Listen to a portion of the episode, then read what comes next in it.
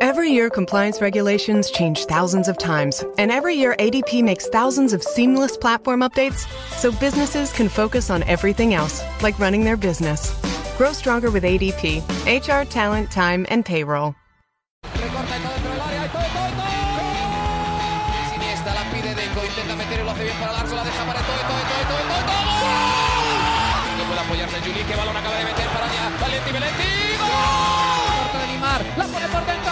Andrés, la juega. ¡Qué golazo! ¡Qué gol! Sí, un regate, mira el segundo disparo, el rechace tiene que llegar.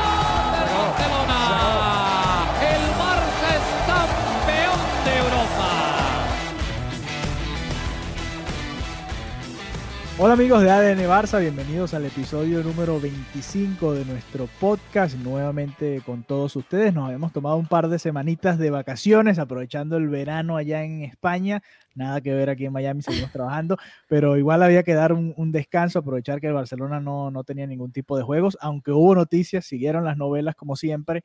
Eh, nosotros nos tomamos un descanso y regresamos para analizar este partido del Barcelona-Napoli en el regreso del juego de vuelta de los octavos de final de la Liga de Campeones de Europa. Así que gracias por acompañarnos nuevamente y recordarles que nos pueden ver, nos quieren ver en video, lo pueden hacer a través del canal de YouTube de Conexión Deportiva y nos pueden ver tanto a Mariana y a mí en video. Si les gusta escucharnos, pero también les gusta vernos, lo pueden hacer ahí en el canal de YouTube de Conexión Deportiva. Mariana, ¿cómo estás? El Barcelona ganó 3 a 1, 3 a 1, mejor dicho, y clasificó a los cuartos de final donde va a enfrentar al Bayern Múnich. ¿Cómo estás? ¿Cómo te sientes? ¿Te gustó lo que viste del Barça en este partido ante el Napoli?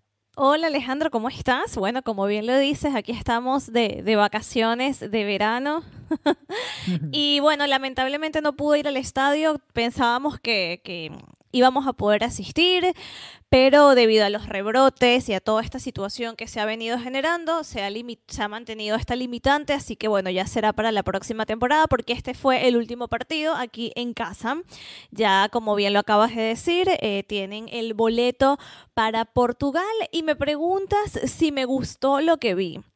A ver, hay varias, hay varias partes, ¿no? Eh, hay una mejoría, veo un Messi que, que lo veo con muchas ganas. Uh -huh. En los últimos partidos veíamos a un Messi muy frustrado, muy molesto, desagradado y tú decías, algo está pasando y esto pasa factura, ¿no? Cuando Messi está así.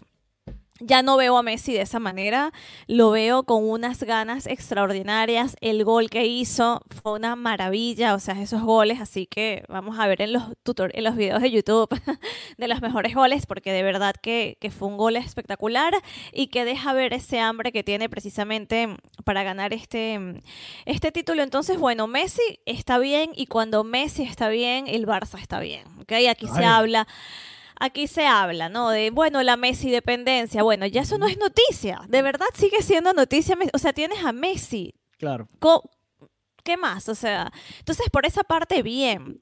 Pero eh, también es verdad que la victoria de hoy deja unos números de alguna manera engañosos, ¿no? Si alguien ve el resultado, se imagina un Barça que aplastó. Y no fue así. De hecho, bueno, el, el, el Napoli intentó hasta el último momento y también buscó complicarle las cosas. Yo pensaba que el segundo tiempo iba a ser diferente, pensé que, que el Barça iba a aumentar muchísimo esa esa distancia, ¿no? Sí, en ventaja. el marcador, exacto, la ventaja. Y, y, no fue así. Entonces, ¿qué sucede? Que ahora, bueno, tienen su boleto para Portugal para, verle, para verse contra nada más y nada menos que el Bayern. Sí. Y ahí comienzan las preguntas, ¿no? En redes sociales y la gente comienza a decir, oye, así le ganamos, así no le ganamos.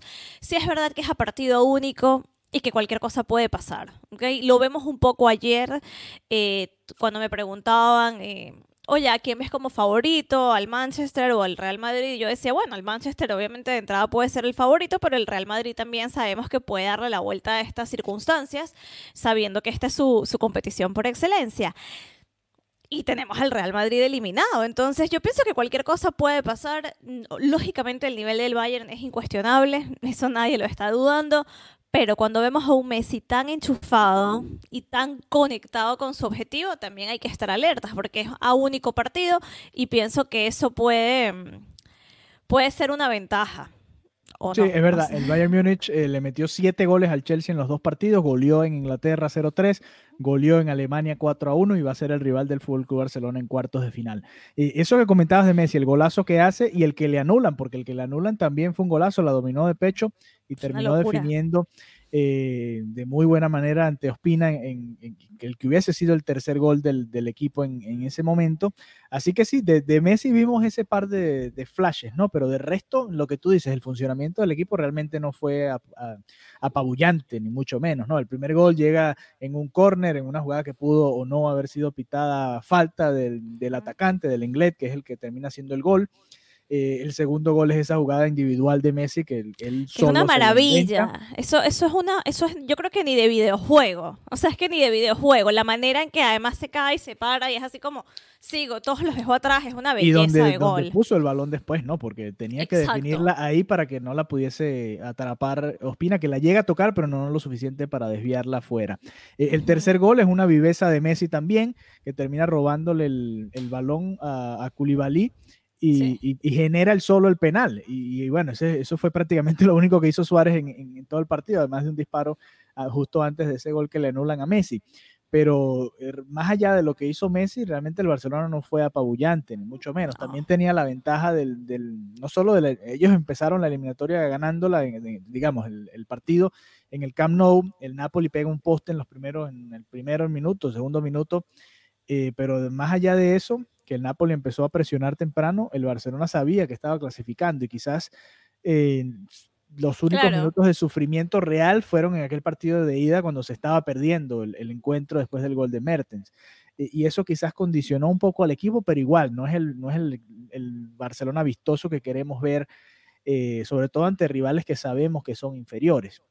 Y creo que ahí es donde está la queja de los fanáticos del Fútbol Club Barcelona, el no ver a un equipo que ni que juegue vistoso ni que quiera ir más para adelante. Tú comentabas que en el segundo tiempo eh, el Barcelona prácticamente se borró del, del partido. Y, aquí yo quiero hablar de, de Setién y vamos a, a, dirigirnos justo hacia Setién, ¿no? Porque hace dos cambios Setién y los dos cambios son ya con el partido prácticamente definido. Y nos pasaba cuando el Barcelona no sacaba buenos resultados y volvió a pasar en este encuentro ante el Napoli cuando sí tenía el resultado a favor, pero se veía que el equipo necesitaba un refrescamiento. Al minuto 83 entra Monchu, Monchu el capitán del, del Barça B que se ha rumorado mucho que podría salir del equipo o podría ser cedido la temporada que viene para que siga su desarrollo y al minuto noventa y tantos mete a Junior Firpo por Luis Suárez. Terminamos jugando 5-4-1, 4-5-1, como tú quieras, con Messi en punta. Eh, definitivamente nada que ver con el ADN Barça, ¿no? Eh, ¿Por qué tan tarde los, los cambios de Setién? ¿Qué, ¿Qué, le pasa a Setién? ¿Por qué no metió antes a, a, cualquiera de los jóvenes que estaban disponibles en el banco? Ansu Fati, Ricky Puch. Es eh, bueno, yo creo que es lo que siempre le pasa a Setien. Yo pienso que le, No, yo creo que no es, no es dormirse, yo creo que le da miedo. Yo creo que le da miedo salir con, con la cantera y es algo que ha pasado, que pasó, ¿no? Al, final de, de, la temporada de la liga. De hecho, comentaba en, el, en Barça Talk, en, el, en estos videos que estamos haciendo, y él me decía, bueno, hablaba con Gabriel, me decía, no, porque mm, yo quisiera ver a Ansu Fati como titular a Ricky Pucci, creo que se va, y yo creo que puede ser, yo le dije, yo no, yo no creo que eso pase, yo creo que va a salir con el gran tridente porque es lo más seguro llegar a, un partido tan importante con Messi, con Suárez y con Griezmann. Y también en el medio campo también sabía que de entrada por lo menos no iba a contar con Ricky Puch. Obviamente Vidal eh, ni Busquets podían estar, entonces eso hizo que, bueno, que tuviéramos ahí a Rakitic, De Jong, que además hay que hablar de De Jong, que está muy, muy, bien. Creo que es uno de los mejores partidos que he visto de De Jong desde que entró al equipo. El pase que le mete a Messi, el centro a Messi, es precisamente de De Jong. Claro, a tres dedos, muy bonito, sí y, estuvo muy activo todo el partido. Entonces, bueno, eh, comentábamos eso, ¿no? En, en, el, en Barça Talk, todo ese tema de quiénes van a estar como titulares. Y yo le decía, es que Setién no se arriesga y no se va a arriesgar en un partido de este calibre. Entonces, bueno, me comentas los cambios y, puede, y la respuesta va un poco por lo mismo. Es quizás ese temor, ¿no? De, hacer un cambio muy pronto, de hacer, de desestabilizar. Es lo único que pienso, que al final él le da un poco de, miedo, que no se la juega por completo con lo que es la cantera.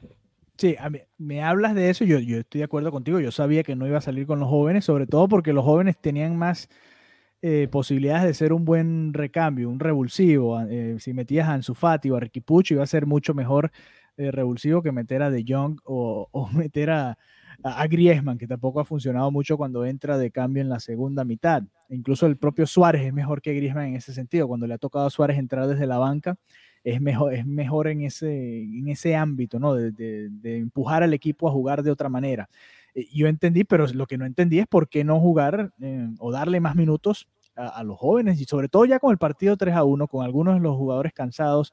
Suárez lo vimos con calambres, eh, Griezmann no tuvo un gran partido tampoco.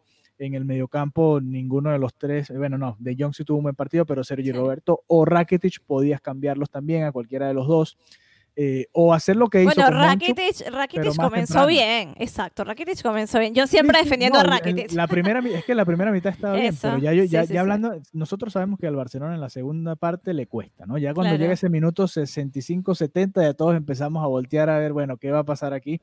Por la edad de los jugadores. Les cuesta, les cuesta claro. el ritmo. Entonces, eh, ahí es donde está mi duda con, con Quique Setién. Yo entiendo que no quiera arriesgarse con la cantera, pero ya lo hizo, ya puso a Ricky Puig de titular contra el Atlético de Madrid, uno de los mejores equipos de Europa este año. Y ya jugó Ansu Fati, ha jugado de titular. Eh, y ha jugado partidos de Champions League ya con el Fútbol Club Barcelona. Y siempre, y, siempre ha dado la cara. Y hizo sí, gol. Sí, sí, exacto. Eh, no sé, yo creo que va más allá de, no querer, eh, o puede ser no querer arriesgarse, pero no sé si es por los jóvenes. Creo que no le gusta arriesgarse y punto. Eh, como que le cuesta tomar esa decisión a tiempo y, bueno, lamentablemente nos quedamos sin ver a, Ricky Puch y Ansu Fati y ahora ser más difícil porque regresan tanto Vidal como Busquets. Ah, Sabemos que Busquets va a ser titular con Setien ante el Bayern Múnich y Vidal también tiene pinta de, ser titular en ese partido ante su ex equipo. Eh, es muy probable que, que Setién lo utilice, así que quedará un puesto en el mediocampo y probablemente sea para Frankie de Jong que jugó. Para De Jong, que se lo merece, que por cierto Vidal dijo que si ganaban la Champions no se iba a quitar la cresta. Esa fue su promesa. Y eh, no sé si llegaste a ver la entrevista que dio a Mundo Deportivo, donde hablaba precisamente de una conversación entre Messi y Quique Setién. ¿Qué, dijo? ¿Qué dijeron? ¿Qué se dijeron? Bueno, básicamente eh, te, lo voy a, te lo voy a buscar tal cual. Em, dice que los jugadores tienen que estar a gusto para dar el máximo nivel y eso que no estaba pasando. Ahora la actitud de las partes han cambiado. Estamos con confianza para ganar este título. Eso precisamente porque comentaba que Quique Setién y Leo Messi tuvieron una, una, reunión que, que, hizo, ¿no? Que se dieron un vuelco por completo y que admite, ¿no? Ese descontento que era muy evidente de Leo Messi, que era lo, bueno, como lo comentábamos hace minutos comenzando este episodio. Y bueno, se reunieron, hablaron y mejoró algo el Fútbol Club Barcelona. Yo creo que gracias a esa conversación no, ¿te acuerdas una cuando comenzó a sonar eso de Quique no, Quique Setién no pasa el día de hoy, Quique Setién, o sea, había una semana antes de, un par de partidos ahí complicados, creo que era Atlético de Madrid y Villarreal los, los, que, los que iban a enfrentar. Sí, ahora no lo recuerdo exactamente en qué tramo fue, pero era prácticamente como que, bueno, en cualquier momento eh, me, decían, está pendiente porque en cualquier momento se anuncia, ¿no? La destitución de Quique Setién. Y yo creo que esa conversación con Messi básicamente le dio vida a Setién en el cargo, por lo menos durante esta fase de Champions.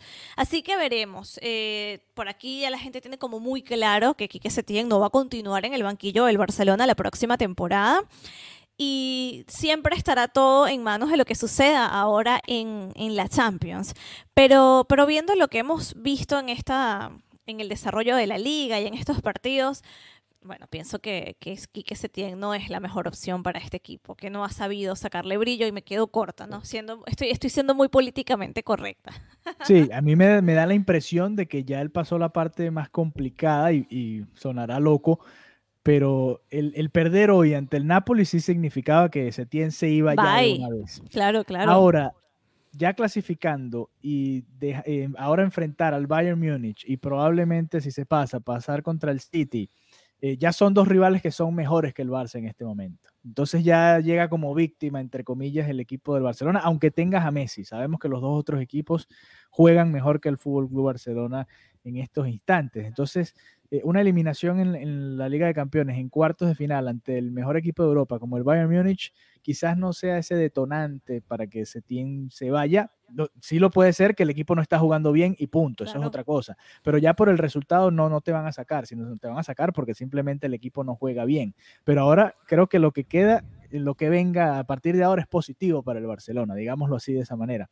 Cuando hoy era clasificar o debacle prácticamente, que daba, ese sentimiento de que si el Napoli te eliminaba en el Camp Nou, que era que es lo que le faltaba. No, era horrible, exacto. Ya el Barça había quedado eliminado dos veces, pero había sido fuera de casa. Todavía el Camp Nou es como un templo sagrado en el que no ha llegado ese momento difícil. Creo que la última vez que haya dolido tanto así, que contra el Chelsea en aquellos años de, de, Guardiola, o quizás la, la, goleada que le metieron el, Bayern Múnich a Tito Vilanova, pero ya esa serie había llegado medio definida porque en Alemania nos habían goleado, la Juventus nos había goleado y llegamos y, nos eliminaron, pero realmente ya la, la, la, llave estaba definida. Entonces quedaba ese, ese sentimiento latente de que este partido, si no lo superaban, era, iba a ser una debacle para, para Setién y lo iban a sacar de una vez. Ahora, y, ya para analizar ese partido, porque nos toca enfrentar al Bayern Múnich. Sí, que, las estadísticas, sí, exacto, las estadísticas de verdad dicen que ellos han marcado 31 goles, ¿ok? Y le han ganado los 8 partidos de Champions League. O sea, ellos tienen un promedio de 3.87 goles por partido. Esto da, da miedo, ¿no? Sí, sí, da miedo, da miedo. Y, y por, es lo que te comentaba, perder ante este equipo está dentro de lo posible. Está permitido. Tú quieres decir eh, que está de alguna manera permitido. Yo creo que yo creo que le cobraría la cabeza aquí que se tiene así esté muy justificado justificado, entre comillas. Estoy Yo no lo vería justificado si lo sacan por perder con este equipo. Sí lo podrían sacar por no jugar bien, que es algo totalmente distinto. ¿no? Tú puedes perder y, jugar bien o puedes ganar como ganó el Barça hoy y no jugar tan bien como se hizo ante el Napoli. Ahora, eso que tú comentas es interesante. Vienen invictos en, la Champions League. Ganaron de todo. Lewandowski viene a otro nivel. Es un equipo más dinámico, es un equipo más rápido pero son 90 minutos, ¿no? Es totalmente distinto al, al ida y vuelta. Yo creo que si, si, fuesen 180 minutos, yo te digo, y hay que ir allá a la Allianz Arena a jugar, yo te digo, bueno, realmente hasta aquí llegó la temporada del Barcelona, pero vamos a ver, vamos a ver, porque en partido único eh, cambia un poco la cosa, ¿no? Un partido trabado, Messi se saca un gol, eh, Ter Stegen eh, para un, un par de situaciones y quizás el Barcelona pueda clasificar, aunque aquí lo interesante también es el regreso de dos ex Barça, ¿no? A enfrentar al Barcelona. Tiago Alcántara y Coutinho. Eh, dos nombres que han... Que Hemos hablado mucho de Coutinho. Hemos hablado muchísimo de Coutinho, que si se va para allá, que si se va para acá, la Premier, que si vuelve a Barcelona. Eh, interesante este planteamiento, ¿no? Un equipo que va a ser muy complicado para el, para el Barcelona. Eh, y, a mí me llama la atención qué va a hacer Setién. ¿Va a ajustarse al rival o se va a mantener en, su mismo sistema, ¿no? Ese 4-3-3 que, que, parecen casados a él, pero que ante este equipo del Bayern no, no te extrañe y se va con un, 3-5-2 y trata de cambiar ahí un poco el, dibujo porque a este equipo... Sí, yo creo que, que quizás iría mejor un 3-5-2, ¿no? Para enfrentarse, yo creo que iría mucho mejor quizás para este partido ya con esta, esta espaldarazo que puede sentir, con esta victoria, con este pase, pueda estar un poco más cómodo para plantear un esquema diferente. Así que por esa parte creo que sí, sí se te puede cumplir, Alejandro. sí, sí, puedes, lo, puedes verlo. Lo veo, más parejo que, que, si fuese un ida y vuelta definitivamente, porque en 180 minutos estoy seguro que el Bayern Múnich hubiese sido superior al, al Barça, en cambio en un partido único, y esto es lo que tiene de especial, por ejemplo, los mundiales, las Eurocopas, las Copas Américas, este tipo de torneo, que más allá de que haya un favorito en un partido de estos, te puede pasar algo y, te queda fuera de la competición. Entonces, eh, ¿y cuántos favoritos no han quedado fuera de, todas estas competencias? Y es lo bonito que tiene y que va a tener esta fase final de la Liga de Campeones de Europa. Eh, así que bueno, vamos a dar nuestros pronósticos. ¿Qué piensas tú que va a suceder en esa llave? ¿Pasa el Barça? ¿Pasa el Bayern Múnich? ¿Qué crees que pasa, Mariana? Bueno, aquí, aquí eh, cuando te preguntan un resultado siempre dicen no me quiero mojar. Es la manera de, de decir aquí la, expresión que utilizan. Y, y la verdad, no, no sé, o sea, obviamente el favorito, bueno, el Bayern, pero no sé si me, yo vi a Messi muy bien. Me, me permito pensar que, que el Barcelona pudiera lograrlo, pero no me atrevo a dar un resultado. ¿Tú sí te atreves a dar algún resultado? Creo que el Barça gana 2 a 1. Vamos a ponerlo así, 2 a 1. Igual eh, va, a ser, va a ser muy difícil. Lewandowski viene como goleador de la liga, es el mejor delantero de Europa. Pero el Barcelona eh, tiene a Ter Stegen para contrarrestar. que por cierto renovó. Bueno, exacto. Que por cierto Ter Stegen renovó cinco años más, aún, porque esto fue un escándalo acá. Se decía que no, parece que no va a renovar, porque cuando él estaba regresando de sus vacaciones en el aeropuerto le preguntaron, bueno, ¿y la renovación? Y él dijo ya veremos, lo dijo además sonriendo, pero bueno, todo se sacó de contexto y todo el mundo comenzó a decir, la prensa no puede ser, Ter Stegen no está feliz, básicamente creo que está en posición de negociar su salario. Sin embargo, eh, ya, ya, se sabe, ¿no? Que va a estar cinco años con el Barcelona, pero parece que la parte económica todavía no se finiquitó. O sea, muy raro, ¿no? Que parece que quería negociar, ya lo anclaron, cinco años, pero no hay todavía eh, establecido cuánto es exactamente lo que él va a cobrar y cuáles van a ser esos beneficios. Pero por lo menos cinco años de Ter Stegen ya el Barcelona lo tiene asegurado, cosa que es bastante. Que para mí Ter Stegen es el segundo jugador más importante del Barcelona. No sé si tú coincides conmigo, Alejandro. Para mí es Messi y ahí después Ter Stegen. Ter Stegen yo creo que ha salvado el Barcelona de de mucho. de, muchísimo. En este partido ante el Napoli no le recuerdo una, parada así espectacular, pero sí ha sido definitivamente esta temporada de los mejores del equipo y tiene razón. Y esa es la manera de ellos también de negociar, ¿no? El dejar sembrar esa duda, mira, si no me voy, cualquier equipo de Europa, cualquiera de los poderosos de Europa va a estar encantado de tener eh, a Ter Stegen en sus filas. Así que bueno, vamos a ver qué sucede. Ese partido es el viernes, ¿no? El 14 de agosto. 14 de agosto, que es el viernes, exactamente. Así que el viernes en la tarde mía, la noche de Mariana, va a ser ese partido de cuartos de final en sede, además, eh, alterna, ¿no? no, neutral. neutral, no va a ser en casa de ninguno de los dos, que también eh, y con este estadio vacío. Obviamente, y sin público, exacto. Sin público, sí. Eh, también le va a dar un, toque especial porque no tienes la ventaja de, ni de jugar en el Camp Nou ni en el Allianz Arena, simplemente ahí estarán los dos jugando en el, en el terreno. Alejandro, un tema que yo quería hablar contigo porque estábamos debatiéndolo por redes sociales. Sí, para allá iba, hablaste de polémica y me recordaste de eso. A ver, adelante. es que esto lo tenemos que hablar. Claro, ya ha pasado una semana, ¿no? Y no, pero hoy hubo otro, Las aguas se bajaron un poquito, pero el tema de, el tema de Arthur. Qué, qué, locura esto, o sea... Por fin entró o no entró el Camp Nou hoy. ¿Lo dejaron o no lo dejaron? Así como entró, salió. la verdad, a mí me, me, pareció terrible la actitud que tuvo al decir que no volvía a la concentración, o sea, que no volvía a, a, Barcelona, que, bueno, él ya estaba fichado por la Juve, que Setien, eh, bueno, Setien no lo estaba utilizando. Y la verdad, independientemente de que la gente diga, bueno, pero es verdad que Setién no lo estaba utilizando. A ver, tú tienes un contrato en vigor y tienes una responsabilidad porque hasta el día X, que no sé exactamente qué día se hace el cambio, tú eres jugador del Fútbol Club Barcelona.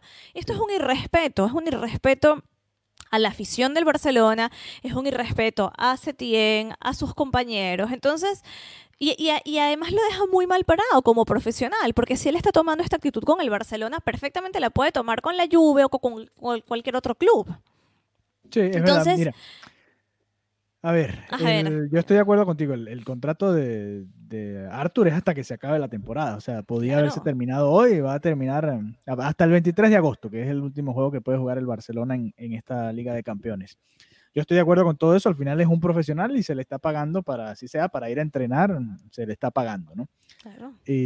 pero al mismo tiempo entiendo la actitud. Ojo, yo no, yo no estoy de acuerdo con su, con su manera de proceder. Yo entiendo que esté molesto, entiendo que esté disgustado, porque tiene razones para estar disgustado. Lo que hizo el Barcelona no, eh, a ver, esto es un negocio al final del día, pero para mí no, no fue lo correcto la manera en que lo obligaron a salir del club, ¿no? Creo que esa es la, parte eh, triste de todo esto que se está eh, sucediendo, porque el viernes yo veía el juego de la Juventus y yo veía a Pjanic luchando por ese escudo hasta el último segundo, hasta que salió y, ya esos fueron sus últimos minutos con, la camiseta de, la Juve y se despidió y habló muy bien de la Juventus. Y creo que esa era la intención de Arthur. Pero aquí también tiene mucho que ver la manera en que Setien manejó la situación, o Setien, o, o, él tomó la decisión, o se la dijeron desde la directiva, no lo pongas más. Sí, de la directiva, claro. No, lo pongas más a jugar y creo que ahí también afectó un poco esa relación, porque Arthur estaba dispuesto a terminar de disputar los últimos eh, partidos de la liga y ayudar en esta Champions. Y qué útil hubiese sido Arthur eh, para, sobre todo en este momento en el que el mediocampo le faltaban jugadores, que vimos la banca que tenía el Barcelona ante el Napoli, y ahí, ahí, ahí, hacía falta un jugador como Arthur, y cuidado y no hubiese sido titular también, o hubiese jugado algunos minutos en este partido ante el Napoli. Entonces yo entiendo la, la frustración o la tristeza o la molestia que pueda tener Arthur, aunque estoy contigo en que la manera en la que él actuó y después declarándose en rebeldía, se fue a Brasil. Ahí ya, ahí ya creo que no, no estoy de acuerdo, pero sí entiendo. La frustración la entendemos, pero a ver, si yo como cualquier mortal tengo mi trabajo donde no gano ni el 0.5%, menos, no sé, de lo que gana este, este hombre. y yo tengo que ir a mi trabajo hasta el último día, no importa si no me gusta, si no me cae bien mi jefe, si me miraron mal. Es un compromiso. Somos alumnos y somos profesionales, cada quien en su ámbito. Entonces, no me importa que no haya sido la manera, no me importa que esté frustrado. Estás quedando mal como profesional, eres tú, es tu nombre. Luego él tenía que llegar y tenía que reunirse con Avidal y tampoco se presentó a la reunión. Y además tenía que pasar una prueba, el test PCR, que eso, ok, él, él se hizo un test por su cuenta, pero el protocolo indica que tienes que hacerte el test que, que de la Champions, o sea, de la liga como tal, de la, de la federación. Y obviamente él no pasó por ese test.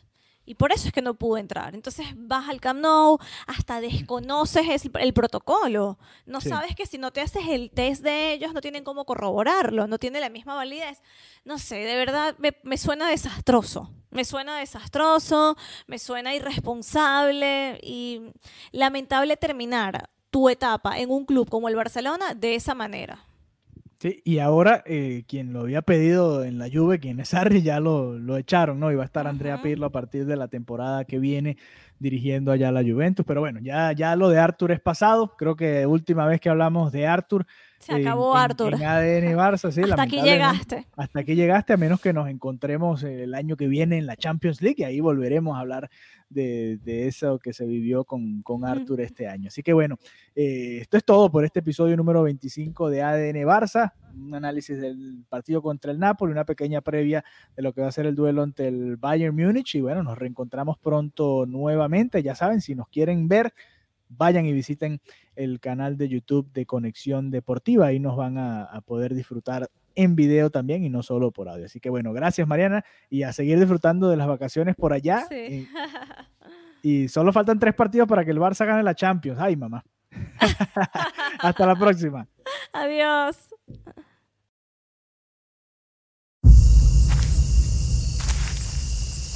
Viernes. Los críticos aclaman que A Quiet Place Part 2 es la experiencia para que los cines fueron hechos. A Quiet Place Part 2 clasificada PG-13. Te preocupas por la salud de tu familia y hoy un sistema inmunológico fuerte y una mejor nutrición son más importantes que nunca. Es por eso que los huevos Egglands Best te brindan más a ti y a tu familia. En comparación con los huevos ordinarios, Egglands Best te ofrece 6 veces más vitamina D y 10 veces más vitamina E, además de muchos otros nutrientes importantes, junto con ese delicioso sabor fresco de granja que a ti y tu familia les encanta. No son tiempos ordinarios, entonces, ¿por qué darle a tu familia huevos ordinarios? Solo Egglands Best. Mejor sabor, mejor nutrición, mejores huevos.